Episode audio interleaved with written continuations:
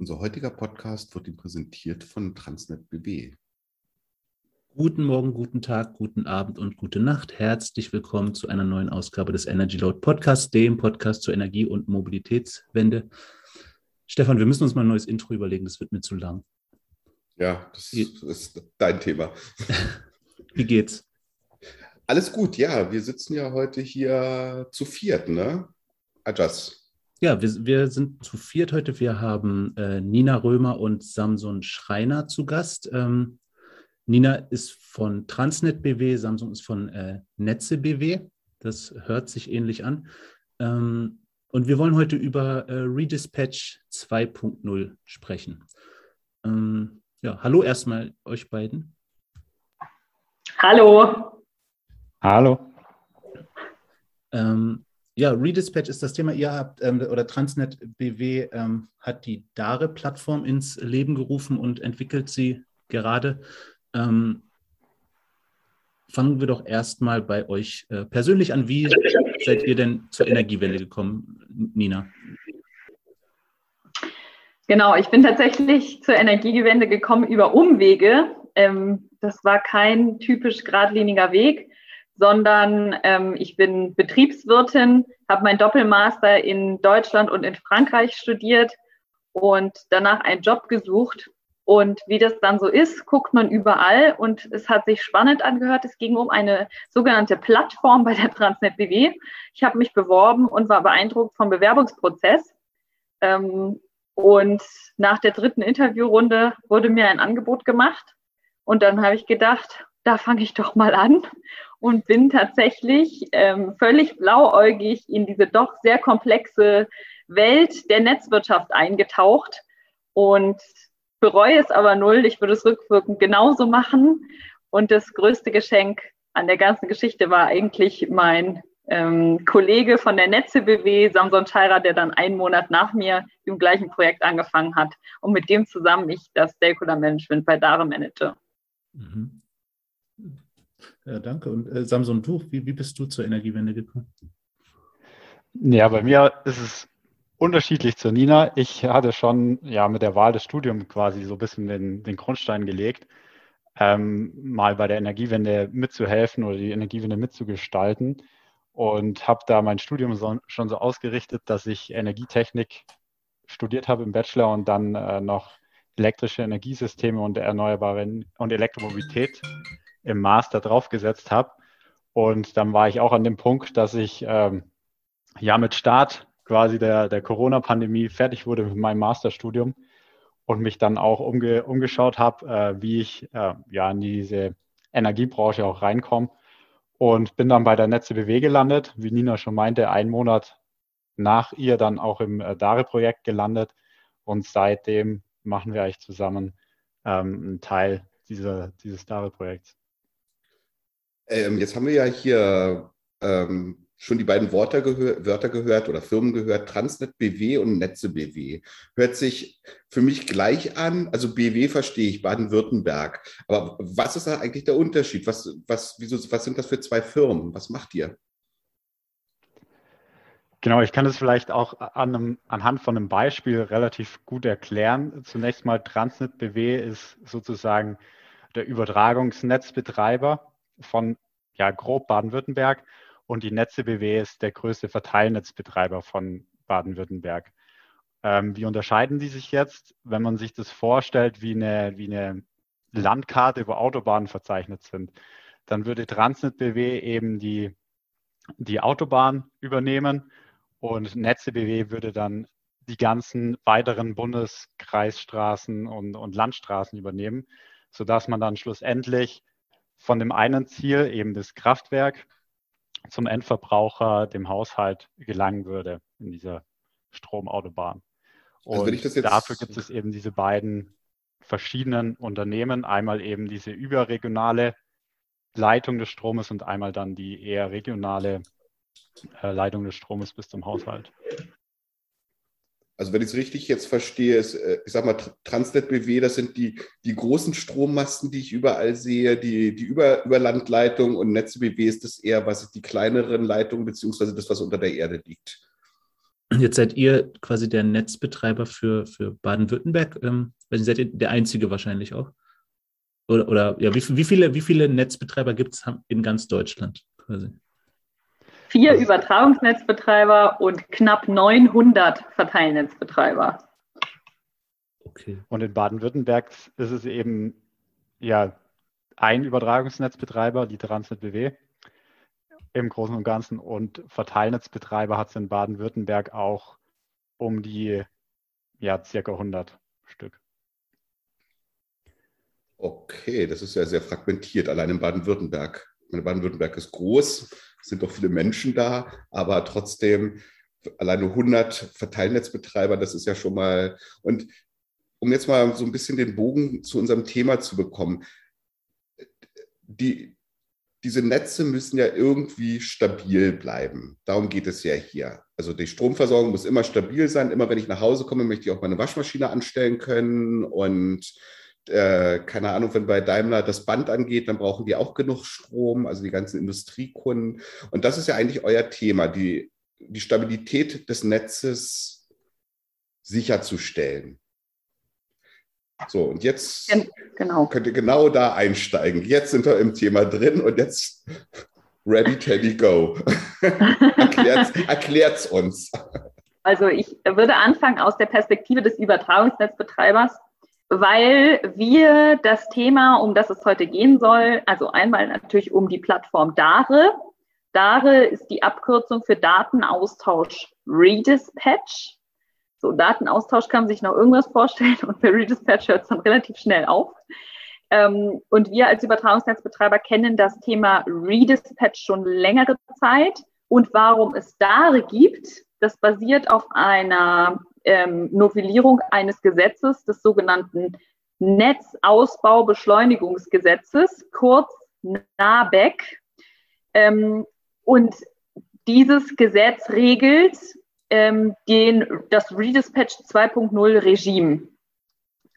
Und was das ist, erklären wir gleich, weil das bedeutet nämlich, dass Redispatch nicht mehr nur Sache der Übertragungsnetzbetreiber ist, sondern jetzt auch ähm, Verteilnetzbetreiber betrifft.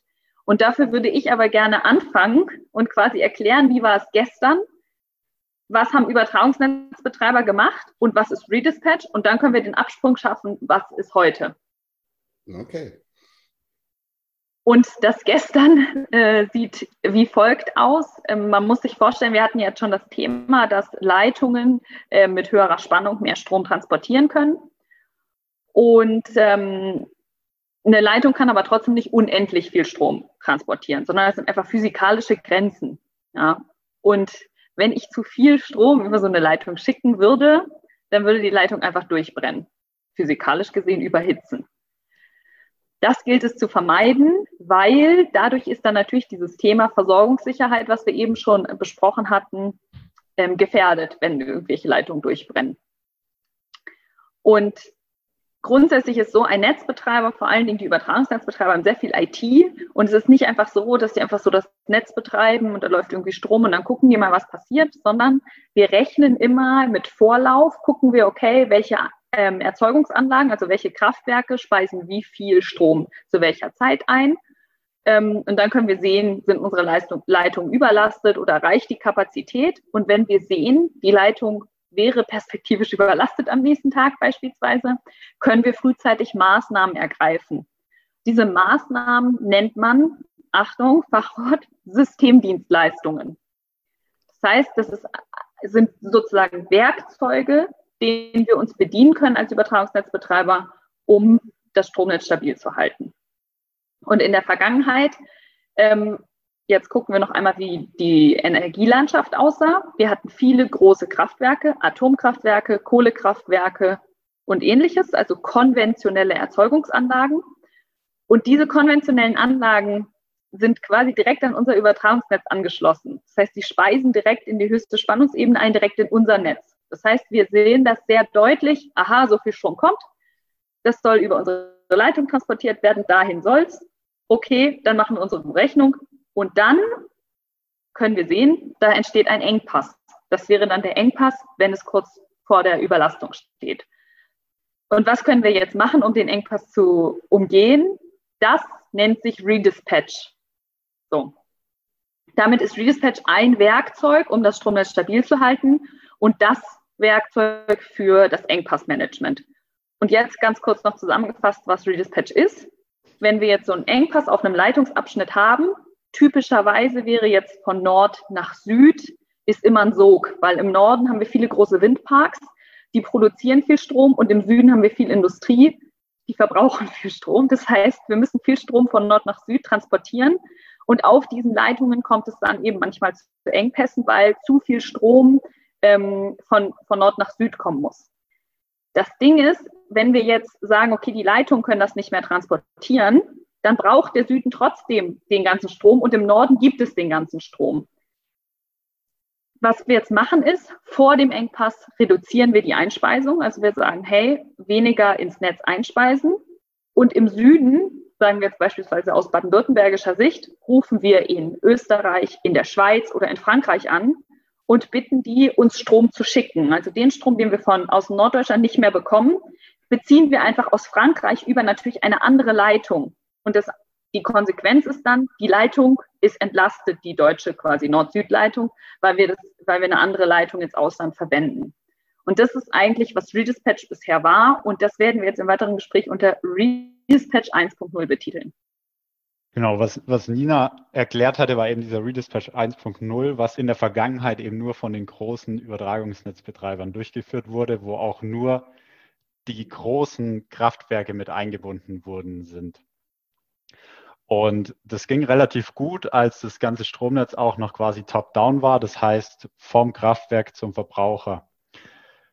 Und auch nur von einem zentralen Kraftwerk zum Verbraucher und nicht, wie es jetzt auch schon ja in der nahen Vergangenheit war, dass immer mehr dezentrale Anlagen dazukommen in Form von erneuerbaren Ener Energieanlagen wie jetzt Wind, PV oder auch Biogasanlagen, die ja jetzt nicht mehr zentral an einem Ort stehen und von da aus große Mengen Strom bereitstellen, sondern die verstreut über das ganze Land an ja, Bauernhöfen, größeren ähm, Dach, äh, größeren Dächen eben auch äh, verortet sind und somit eben dezentral einspeisen. Und da ist es so, dass das natürlich jetzt dann auch nicht im Netz vom Übertragungsnetzbetreiber ist, der nur diese Höchstspannung betreibt, also wirklich diese Transportleitungen, sondern auch im Netz des Verteilnetzbetreibers, der dann die unteren Spannungsebenen von Hochspannung, Mittelspannung und Niederspannung, wo die ganzen Haushalte angeschlossen sind, betreibt. Und daher wurde eben jetzt auch dieses Redispatch 2.0 eingeführt, dass jetzt nicht nur die Übertragungsnetzbetreiber an diesem Prozess teilnehmen müssen mit den großen Anlagen, sondern auch die Verteilnetzbetreiber deutschlandweit teilnehmen und die ganzen kleineren Anlagen. Also momentan ist es so, dass alle Anlagen, die größer sind als 100 Kilowatt, da teilnehmen. Sprich, äh, wenn eine PV-Anlage schon auf einem größeren Dach installiert ist, ist er jetzt auch schon dazu verpflichtet, an diesem ganzen Prozess teilzunehmen. Und da ist es eben so, dass relativ viele Akteure da jetzt mit, mit ins Boot kommen, die automatisiert Daten austauschen müssen. Also gerade zunächst mal die ganzen Stammdaten.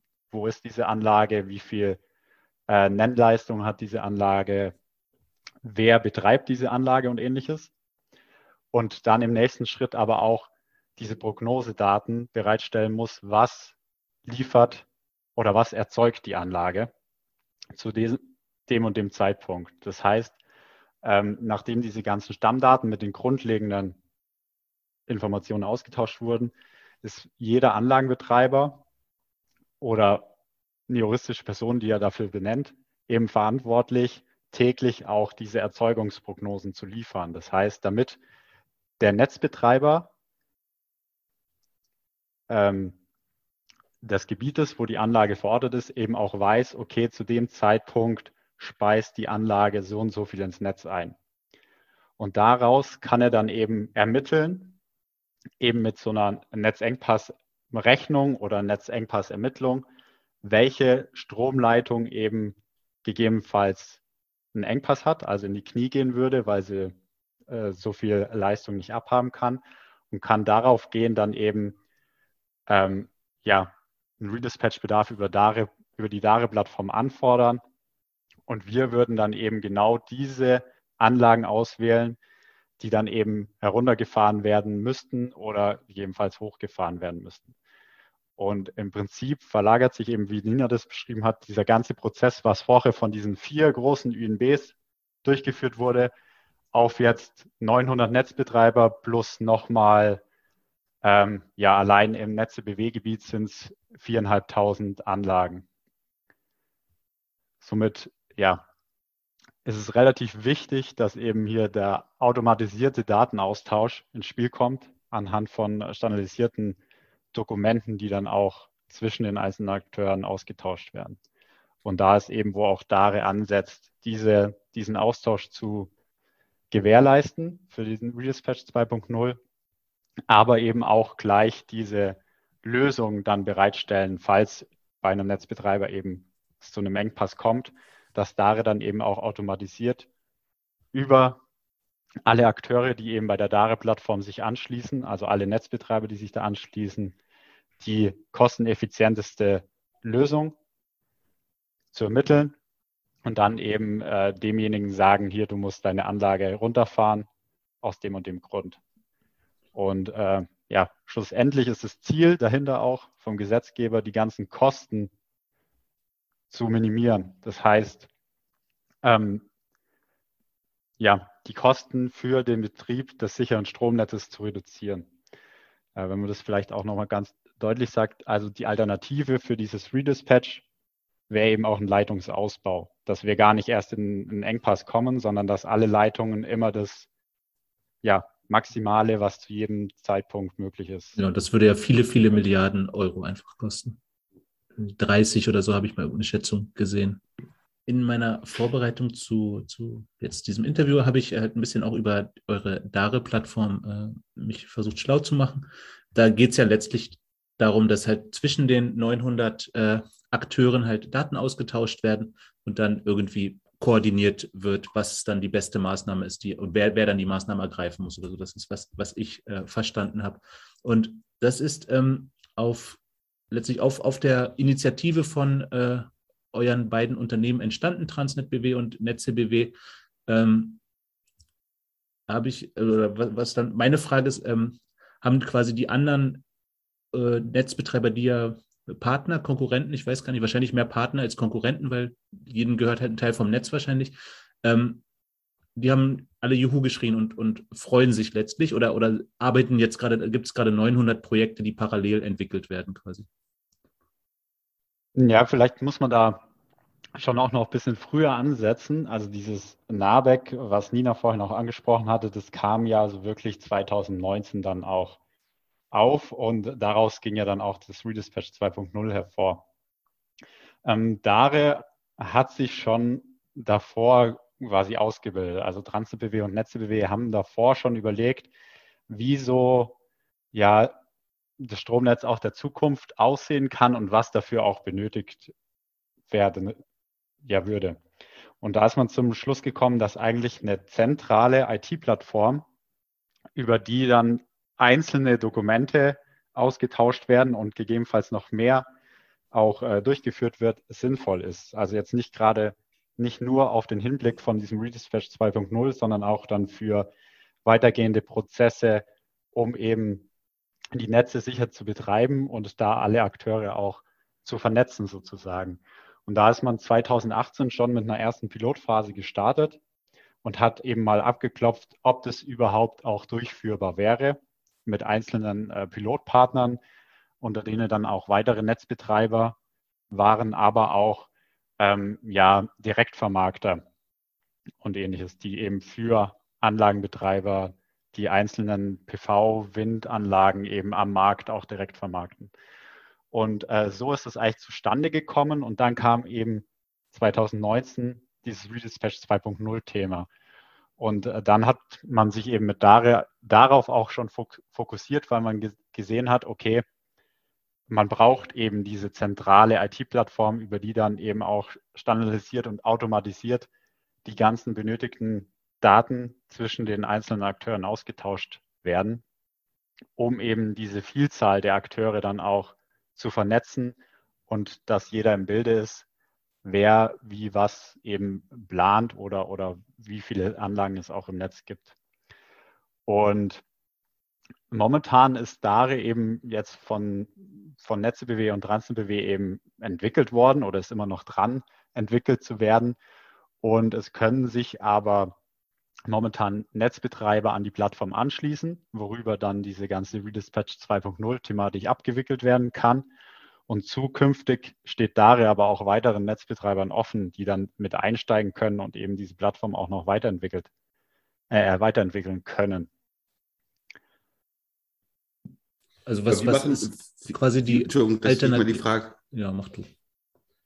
Aber die Frage, die sich ja für mich dann stellt, ist, na, ähm, ihr habt 900 Netzbetreiber da in Baden-Württemberg alleine, hat man, haben wir ja vorhin gelernt, und Netze BW ist einer von denen.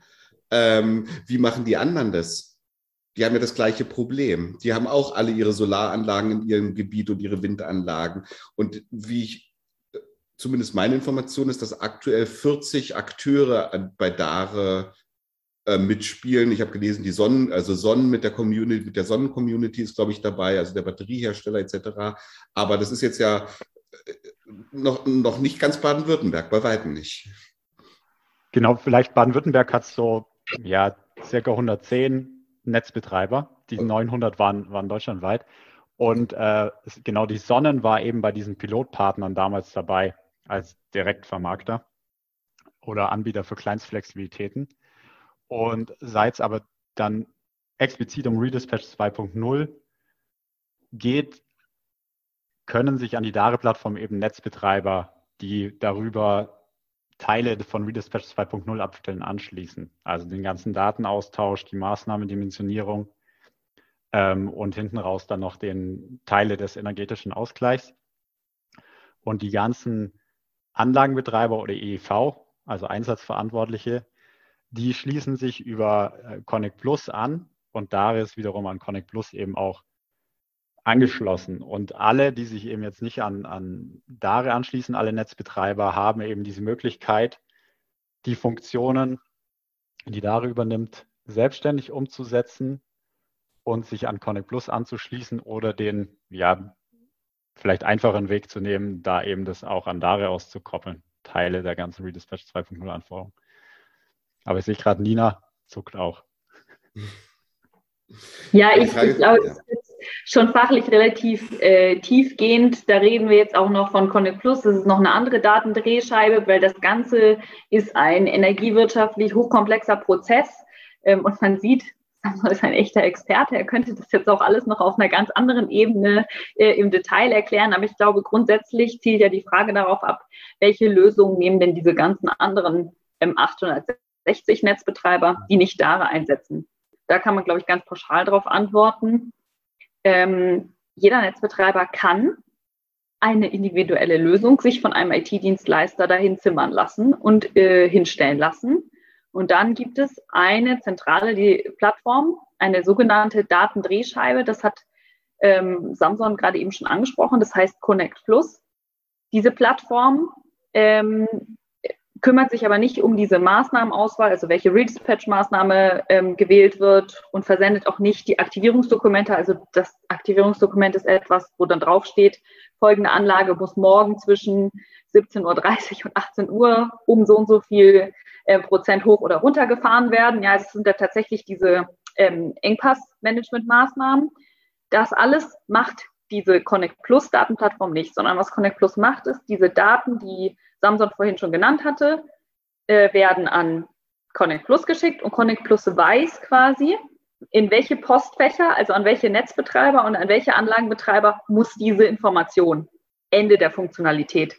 Und alle weiter darüber hinausgehenden Prozesse, und das sind einige, müssen hausintern bei jedem einzelnen Netzbetreiber umgesetzt werden. Und was quasi da der große Unterschied zu DARE ist, ist, dass wir gesagt haben, wir wollen eine zentrale IT-Infrastruktur bauen, die skalierbar ist. Das heißt, weil wir in der Cloud auch unterwegs sind, können wir quasi, wir könnten auch alle Netzbetreiber in Deutschland auf diese, an diese Plattform anschließen und diese ganzen Einzellösungen, die gebaut werden bei diesen Netzbetreibern, ja, also IT-seitig gebaut werden, ähm, wären damit teilweise hinfällig. Denn DARE macht nicht die Prozesse, und das erklärt sich jetzt aus der Logik, dass wir ja eine zentrale Plattform sind.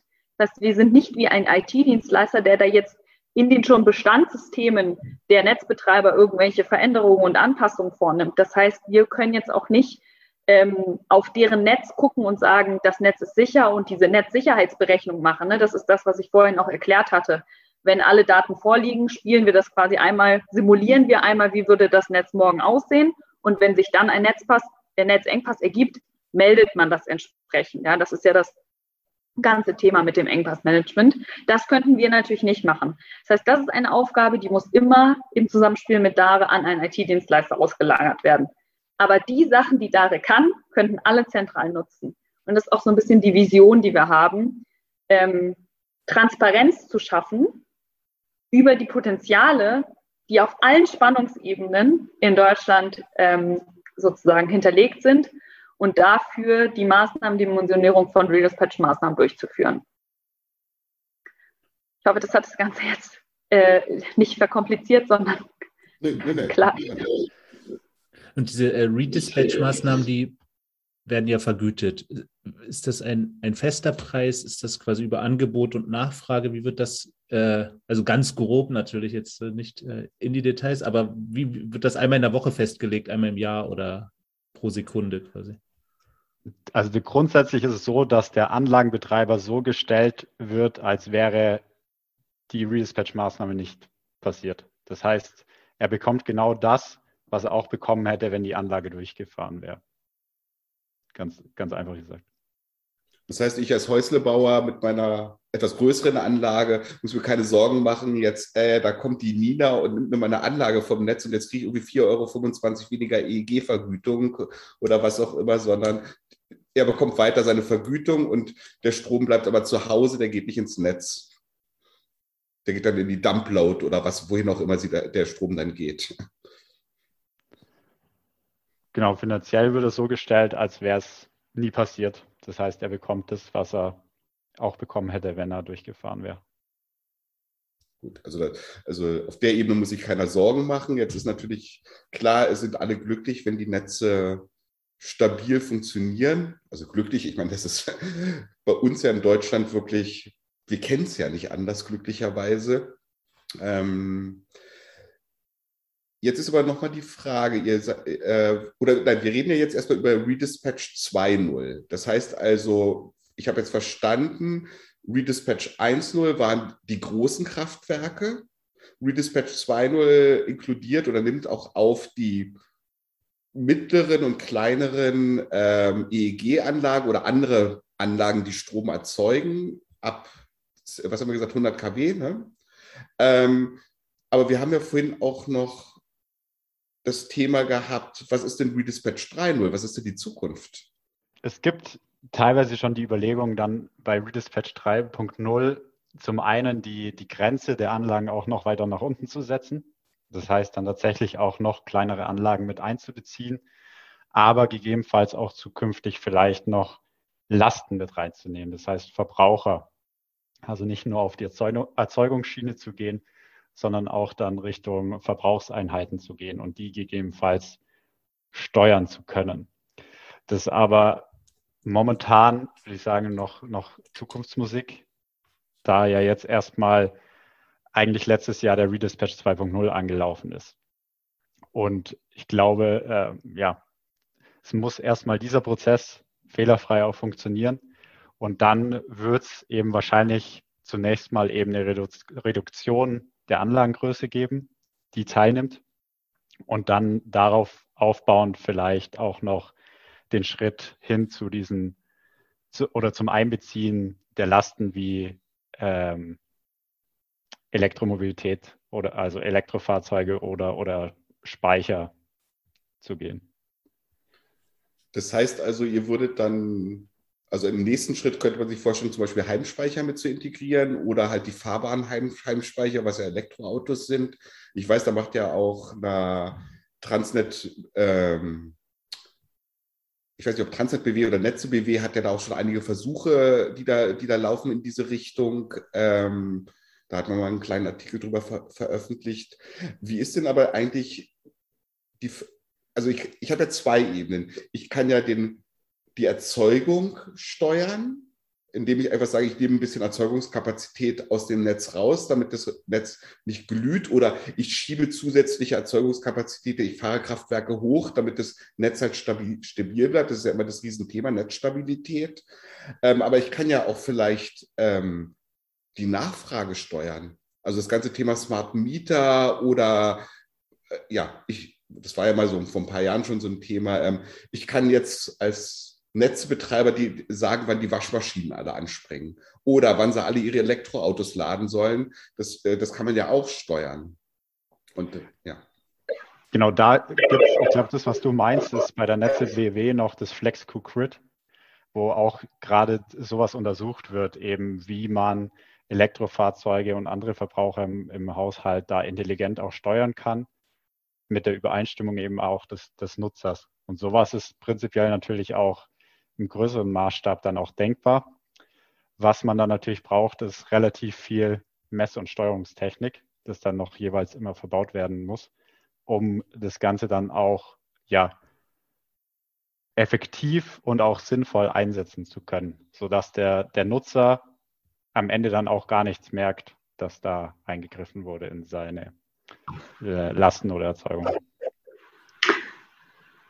Die Transit BW hatte aber allerdings auch Projekte genau in die Richtung. Also mhm. ähm, ich glaube, ja, also tatsächlich beispielsweise ähm, gibt es bei uns mit größeren OEM-Gesprächen zu dem Thema Elektromobilität, weil ähm, das natürlich für viele interessant ist. Also A, also man muss da, glaube ich, aus mehreren Perspektiven drauf schauen. Es bietet natürlich in gewisser Weise ein Business Case, wenn ich irgendwie Flexibilitätspotenzial einem Netzbetreiber zur Verfügung stellen kann und damit dann verkaufen kann, also im besten Fall irgendwie Geld verdienen kann. Und für uns ist es natürlich so, wie sich ja jetzt schon so ein bisschen rauskristallisiert hat, wir sind eben daran interessiert, auf möglichst viel Flexibilität zuzugreifen. Und das Thema bei Elektromobilität ist, glaube ich, so ein bisschen, wir haben gerade heute ähm, im Rahmen unserer Image-Kampagne und unserem Redispatch-Game, was wir da auch entwickeln lassen. Das heißt, wo Redispatch dann zum Anfassen ähm, und beziehungsweise zum Erleben, zum Spielen gemacht wird. Ähm, Handy-Game oder, oder, was ist das? Das ist tatsächlich ein, ein PC-Game ähm, und da gibt es dann eben vier Level und da kann ich einmal lernen, wie funktioniert das Stromnetz insgesamt und dann kann ich das, was wir jetzt hier heute auch besprochen haben, sozusagen das Gestern spielen, also Redispatch 1.0, wie war es früher mit den großen Kraftwerken, ähm, wie ist es heute im Redispatch 2.0 und dann auch das Perspektivische, nämlich worüber wir jetzt gerade sprechen, über das Thema Redispatch 3.0. Und da sind solche Sachen denkbar. Wir hatten ja schon mal das Thema, wenn, wenn zu viel Einspeisung im Netz ist, kommt es zu einem Engpass.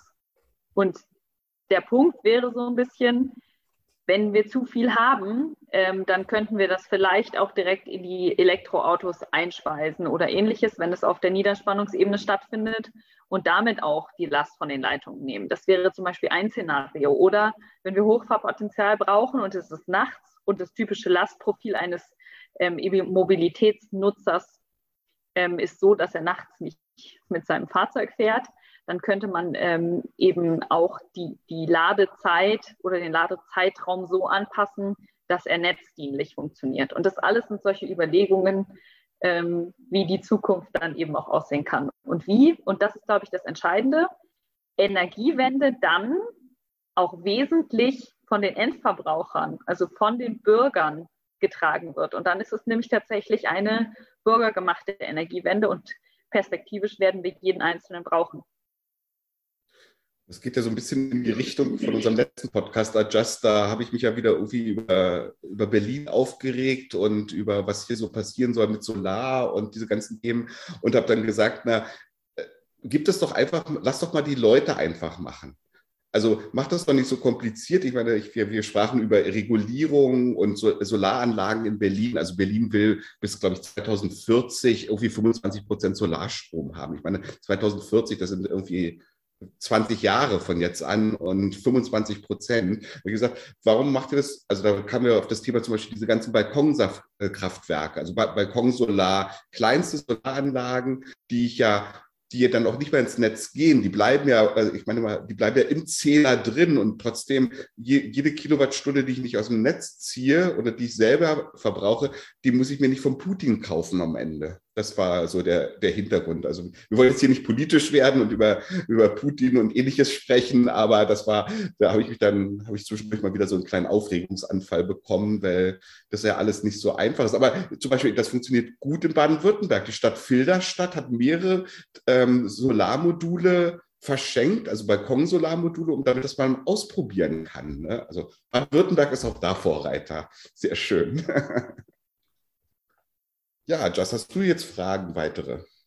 Ich habe äh, Fragen. Ähm, einmal habe ich gesehen, dass äh, ist ja schon ein ambitioniertes Projekt. Da arbeiten irgendwie 100 äh, Leute äh, im Moment wohl an dem Projekt, inzwischen vielleicht mehr. Ähm, und da sind auch ähm, ja, 40 Partner eingebunden, wie äh, Stefan, glaube ich, gerade gesagt hat.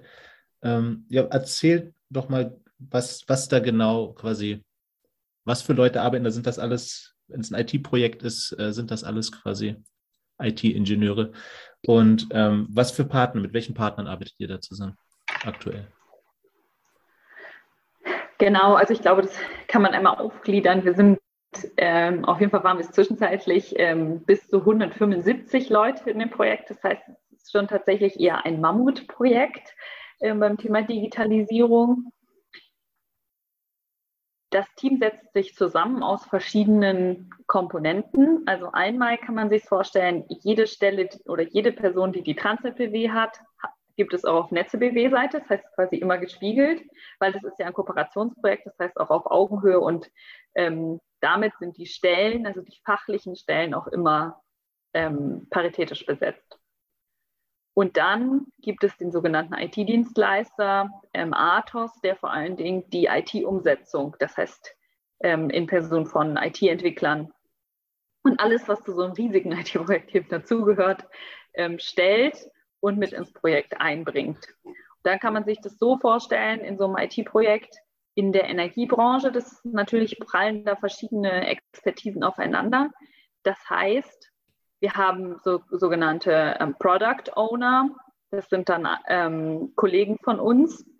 Diese Product Owner sind diejenigen, die die fachlichen Spezifikationen, also diese Prozesse, ähm, übersetzen in IT-Anforderungen und IT-Requests und die werden dann von den Entwicklern umgesetzt in Code. Und damit entsteht dann so peu à peu die Plattform. Und wir haben tatsächlich mit der Plattformentwicklung gestartet, bereits im September 2020. Und die Entwicklung läuft immer noch. Und ähm, ich habe ja gerade über Staffing schon kurz gesprochen. Es sind also wirklich viele Leute und daran kann man auch ungefähr sehen, wie groß oder wie gigantisch diese Aufgabe ist, die wir uns da vorgenommen haben. Und dann sollte man, glaube ich, auch nicht vergessen, so ein Projekt hat auch immer noch sehr, sehr viele Schnittstellen zu anderen Abteilungen. Ähm, also es sind viele juristische Fragestellungen, ähm, viele regulatorische Fragestellungen und so weiter. Und dann gibt es noch den Job, den Samson und ich machen. und das äh, ist auch der Bogen zu den 40 Nutzern. Ähm, und da beziehen wir uns darauf, dass wir natürlich eine Art Marketing und Vertrieb für diese Plattform aufgesetzt haben. Ähm, wir haben keine Gewinnerzielungsabsicht mit Dare, das ist vielleicht nochmal ein wichtiger Punkt, sondern es geht uns wirklich darum, möglichst vielen Netzbetreibern hier ein Angebot zu machen. Und zwar ein Angebot für eine sehr, sehr kostengünstige Redispatch 2.0 Lösung. Und das geschieht auch so ein bisschen vor dem Hintergrund, dass wir sehr gut, also als TransNetBW und NetzBW sehr gut vernetzt sind, auch in den politischen Gremien viele kleinere Netzbetreiber gar nicht die Möglichkeit und die, die Personaldecke haben, um so nah dran die Prozesse und die Entwicklung zu verfolgen. Und es war von Anfang an ein bisschen auch unser Anspruch, sozusagen ein Sprachrohr ähm, zu sein, von da, wo das in Berlin entwickelt und entschieden wird, äh, bis eben in die einzelnen Häuser dieser, dieser Netzbetreiber, ähm, um die eben auch mitzunehmen in dem Prozess. Und wie ist, wie würdet ihr bisher so die Resonanz der, ähm, der anderen Unternehmen, der anderen Netzbetreiber bewerten? Seid ihr zufrieden mit den 40? Ist, da hattet ihr gedacht, das wären mehr oder wie auch immer? Was, wie ist da die Bewertung? Naja, unser Ziel war 30 und wir sind inzwischen sogar bei 43. Von dem her würde ich sagen, äh, können wir sehr, sehr zufrieden sein. Wir haben alle Netzbetreiber erster Ebene in Baden-Württemberg. Also das heißt, diejenigen, die von der Spannungsebene her, wenn Transnet BW ist ja auf der höchsten Spannungsebene, darunter liegen, quasi da liegt auf jeden Fall Netze BW und dann sind da noch vier andere, die sind alle bei DARE dabei. Und ähm, genau, darüber hinaus sind wir aber nicht nur in Baden-Württemberg tätig, sondern deutschlandweit. Das heißt, in allen vier Regelzonen, also als in der äh, Energiebranche denkt man immer so ein bisschen in Regelzonen. Eine Regelzone ist quasi das, wo ein Übertragungsnetzbetreiber ähm, für zuständig ist. Und in dem Fall gibt es eben vier Übertragungsnetzbetreiber in Deutschland, also auch vier Regelzonen. Ähm, und DARE wird in allen vier Regelzonen eingesetzt. Also ist hervorragend. Ja, sehr gut. Dann habe ich noch eine ganz, glaube ich, allgemeine Frage zum Redispatch an sich. Ähm, nun ist die Energiewende ja nicht seit vor zwei Jahren losgegangen, vor drei Jahren. Das EEG ist ja also zum 01.01.2000 in Kraft getreten. Ähm, was ich mich gefragt habe jetzt in der, in der Vorbereitung, ist das quasi gesetzlich so ein neues Thema? Hat sich da vorher keiner Gedanken darüber gemacht, dass das so passieren wird? Oder warum ist das Thema, wir haben da jetzt schon mehrmals damit zu tun gehabt in den letzten ein, zwei Jahren, warum kommt das jetzt so auf?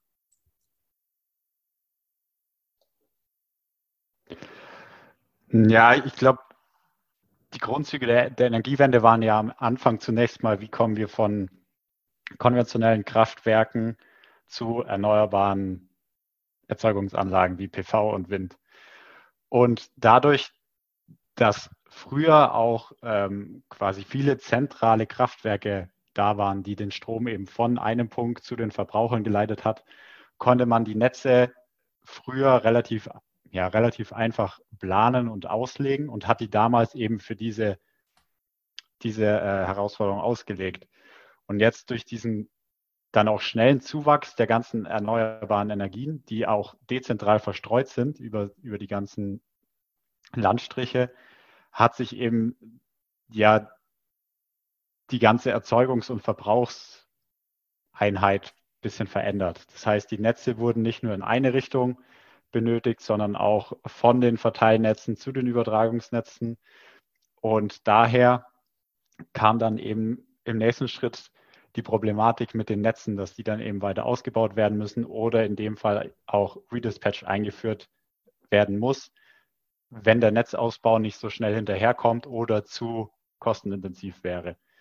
Und dadurch ähm, ja, zieht sich das wahrscheinlich schon über einen gewissen Zeitraum weil eben das auch so ein historisch komplex gewachsenes System ist mit den, mit den Leitungen und man ja jetzt nicht einfach so den, die Leitung auch ersetzen kann, sondern es hat ja auch, braucht in Deutschland einen relativ langen Vorlauf, um eben da auch ja, Assets irgendwie austauschen zu können. Und diese einzelnen Betriebsmittel wurden ja auch nicht nur für ein, zwei Jahre ausgelegt, sondern auch ja über, über einen längeren Zeitraum sodass sich das alles ein bisschen äh, komplexer darstellt.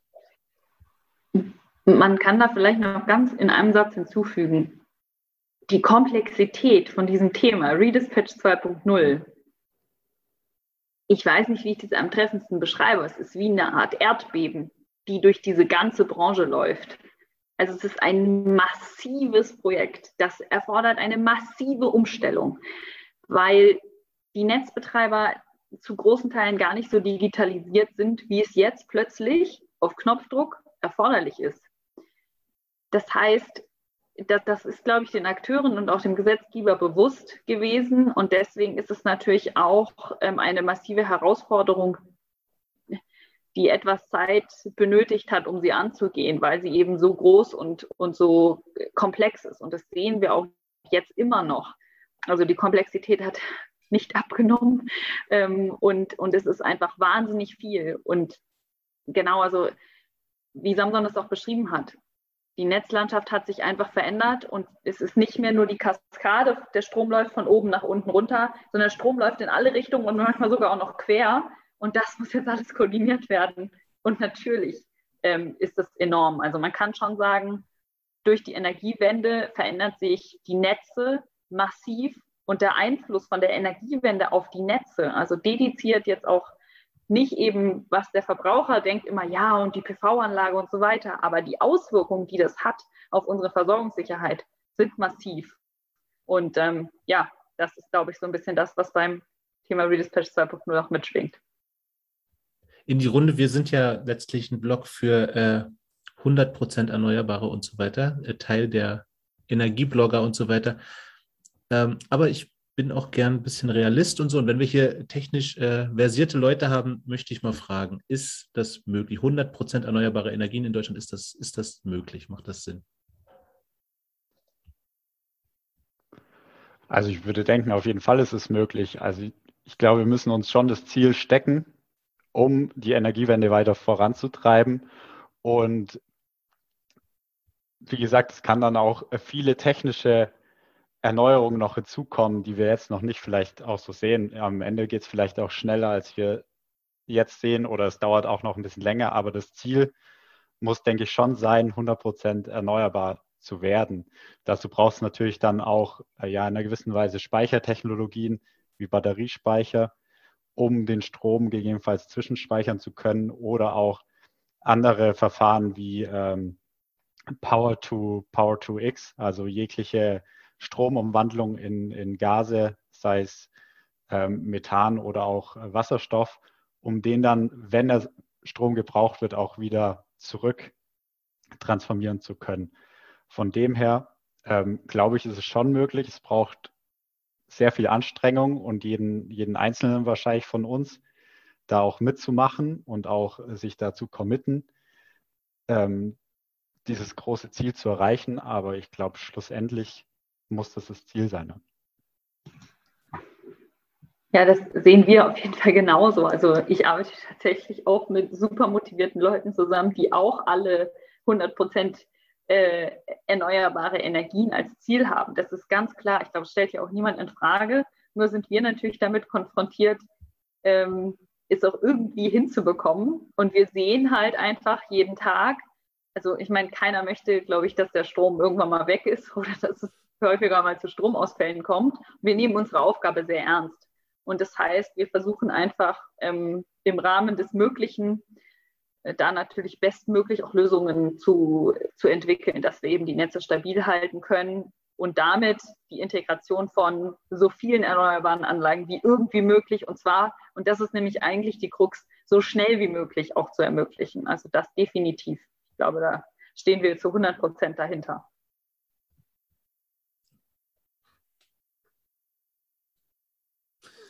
Ich glaube, für heute, mein Kopf raucht auf jeden Fall. Ich glaube, wir für heute machen wir vielleicht mal Schluss. Ich danke euch beiden auf jeden Fall. Ähm, doch wieder ordentlich was dazugelernt heute. Ich hoffe, die Zuhörer sind dran geblieben. So, so, äh, so weit weg. Ich habe es verstanden. So, so schwer war es nicht. Wer, wer jetzt abgeschaltet ja. hat, ist selber, ist selber schuld. Ähm, genau, vielleicht kann man das ja auch mal sagen. Ähm, ihr, äh, Dina, hast du ja auch gerade gesagt, ihr wollt das Thema ja auch sehr in die Öffentlichkeit jetzt tragen. Deswegen auch dieser Podcast mit uns. Ähm, ihr entwickelt da dieses äh, Spiel, eine Plattform und so weiter, um einfach auch zu zeigen, wie wichtig die Netze sind. Macht sich ja keiner, kein Endkunde wirklich Gedanken drüber. Also, wenn ihr Fragen da draußen habt zu dem ganzen Thema, wir werden auf jeden Fall die äh, in die Show Notes die entsprechenden Links setzen zu Dare, zu den entsprechenden Akteuren. Ähm, wendet euch an die Leute, die verstehen was davon. Wir haben, ja, wir haben jetzt, glaube ich, gerade mal an der Oberfläche gekratzt, aber zumindest haben wir überhaupt erstmal einen Einblick in das Thema bekommen. Aber bitte meldet euch bei denen. Ich denke, dass die euch gerne, nicht, ich denke, ich weiß, die werden euch gerne da weiterhelfen. Ähm, ja, das ist mein Aufruf noch so ein bisschen. Und wenn ihr gerade, wenn ihr gerade Auto fahrt und äh, bitte nicht in die Shownotes gucken, ähm, wo, wo sollen denn die Leute sich weiter informieren? Genau, ich, ah ja, ich bin noch äh, entmutet.